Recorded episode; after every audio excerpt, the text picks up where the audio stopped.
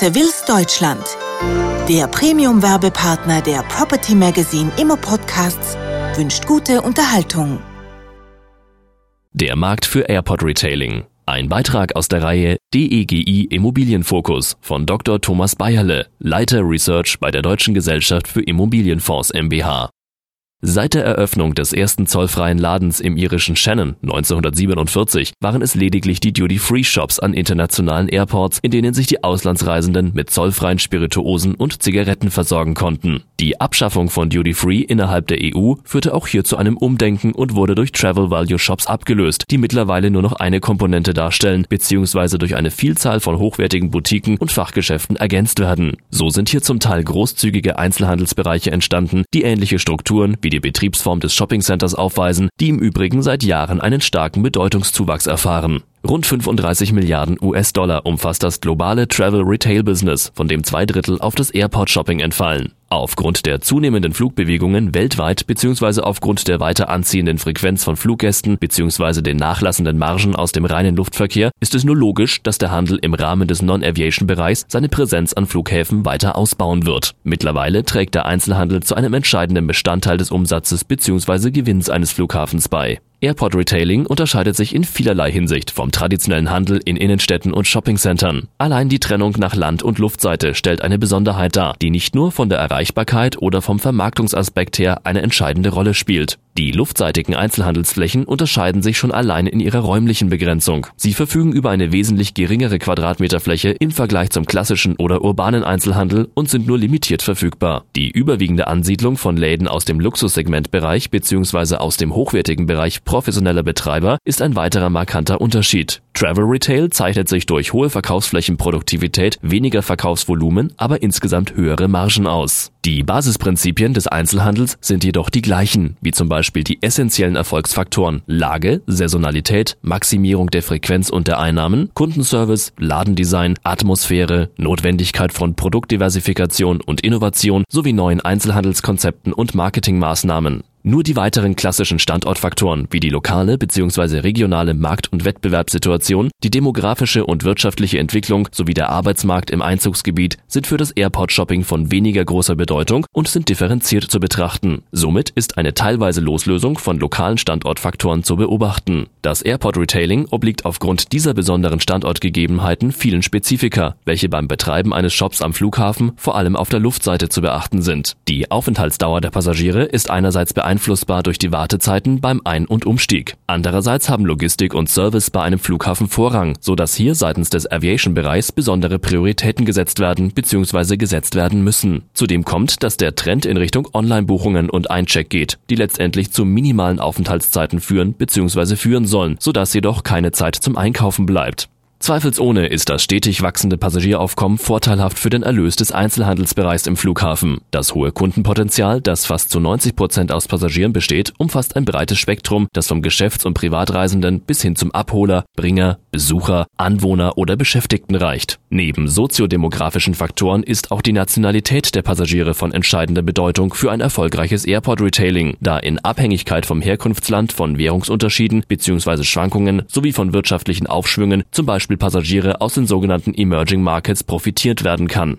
Die wichtigsten Passagiere im Pro-Kopf-Ausgabeverhalten kommen am Flughafen Frankfurt beispielsweise aus Südkorea, Russland, China, Japan, Taiwan oder Norwegen. Als weitere Umsatztreiber gelten ebenfalls ein anderes Preisempfinden sowie differenzierte Angebote oder Produktpaletten. Deshalb ist neben der Abflieger- und Ankommerquote die Qualität der Fluggäste richtungsweisend für die Einzelhandelskonzepte. Das heißt, sind es Urlaubs- oder Businessreisende? Mit welcher Fluggesellschaft fliegen Sie oder welches Ziel haben Sie? Der Branchen- und Mietermix wird konsequent auf die jeweilige Zielgruppe ausgerichtet. Die Untersuchungen ergaben, dass sich der Einzelhandel in Transiträumen seit Jahren zu einem lukrativen Wachstumsmarkt entwickelt hat. Seit dem Spitzenjahr 2004 hat sich die jährliche Wachstumsrate des Airport Retailing auf ungefähr 12 Prozent eingependelt. Für das laufende Jahr wird angesichts der rezessiven Situation mit einer sogenannten Umsatzdelle gerechnet, die jedoch auch noch im Gewinnbereich liegt. Bis 2012 wird eine anhaltend positive Entwicklung Steigerung der Einzelhandelsumsätze im knapp zweistelligen Bereich pro Jahr erwartet. Räumlich betrachtet hat Europa einen Anteil von rund 40 Prozent am Gesamtumsatz des globalen Airport Retailing, Nord- und Südamerika ungefähr ein gutes Drittel, die Region Asien-Pazifik ein knappes Viertel sowie die Region Mittlerer Osten und Afrika ein Zehntel. Lediglich letztgenannter Raum wird im Jahr 2012 bei einer weltweiten Umsatzzunahme von fast 70 Prozent rund ein Drittel mehr für sich beanspruchen und mit zu den Gewinnern des flughafenbezogenen Einzelhandels zählen. Durch die permanente Verstärkung der Sicherheitsmaßnahmen, wie zum Beispiel das Flüssigkeitsgesetz, ist es zum längeren Aufenthalt der Passagiere gekommen, der grundsätzlich dem luftseitigen Einzelhandelsumsatz zugutekommen kann, da Passagiere hinter der Sicherheitskontrolle teilweise jene flüssigen Sachen wieder einkaufen, die man ihnen vorher abgenommen hat. Jedoch führt das Sicherheitsprozedere eher zur verkaufshemmenden Spannungssituation potenzieller Kunden. Deshalb hat das Ansiedeln von Shoppingzonen in den öffentlich zugänglichen Landside-Bereichen seit 2006 an Dynamik verloren. Die stressgeplagten Passagiere wollen zu zuerst das Pflichtprogramm absolvieren, um dann Airside die verbleibende Zeit zum Shopping zu nutzen. Hier spricht man auch von der sogenannten Captive Audience. Vor diesem Hintergrund lässt sich das Umsatzpotenzial im Einzelhandel besser nutzen, indem die Verweildauer Airside optimiert wird, zum Beispiel in Form von Leitsystemen oder Walkthrough-Konzepten. Einer Handelsflächenerweiterung steht die begrenzte Anzahl an Flächen entgegen, die zudem oft nicht so konzentriert beisammen liegen, sodass damit große bauliche Veränderungen bzw. hohe Investitionen verbunden sind. Deshalb wird auch der Einzelhandelsbereich Landside gefördert, da dieser nach wie vor eine hohe Frequentierung hat und differenzierte Zielgruppen anspricht. Der Frankfurter Flughafen umfasst zum Beispiel allein 70.000 Beschäftigte.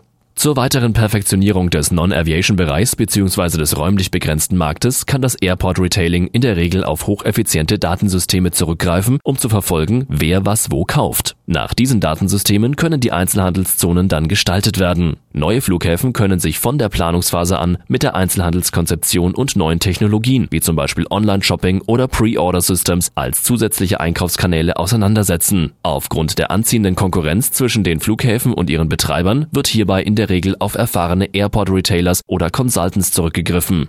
Bei der Planung neuer Flughäfen oder neuer Terminals wird dem Einzelhandel mittlerweile viel mehr Bedeutung als früher beigemessen. Die Zusammenarbeit zwischen Flughäfen und potenziellen Betreibern wird bereits im Vorfeld intensiviert. Bemerkenswerte Neukonzeptionen von Shoppingflächen sind zuletzt etwa in Kopenhagen, Istanbul oder London Heathrow realisiert worden. Der Flughafen Amsterdam Schiphol, der mit seinem See-by-Fly-Konzept als Vorreiter des Airport-Shoppings gilt, erzielt bereits heute rund die Hälfte seiner Einnahmen aus dem Non-Aviation-Geschäft, zu dem auch die Vermietung von Immobilien gehört. Das wachsende Passagieraufkommen und der konsequente Ausbau der Dienstleistungs- und Einzelhandelsbereiche an internationalen Flughäfen bzw. der Trend zur multifunktionalen Verkehrsimmobilie erhält in Bezug auf die Rendite zunehmend strategische Bedeutung. Besonders dem weiteren Ausbau des Airport Retailings als starker Wachstumsmarkt kommt innerhalb des Non-Aviation-Bereichs eine starke ertragswirtschaftliche Bedeutung zu, da er bereits bei den großen Flughäfen über die Hälfte der Umsätze ausmacht. Bei kleineren Flughäfen fällt er mit einem Anteil von 30 bis 40 Prozent und entsprechend entsprechend der geringeren Passagierzahlen niedriger aus.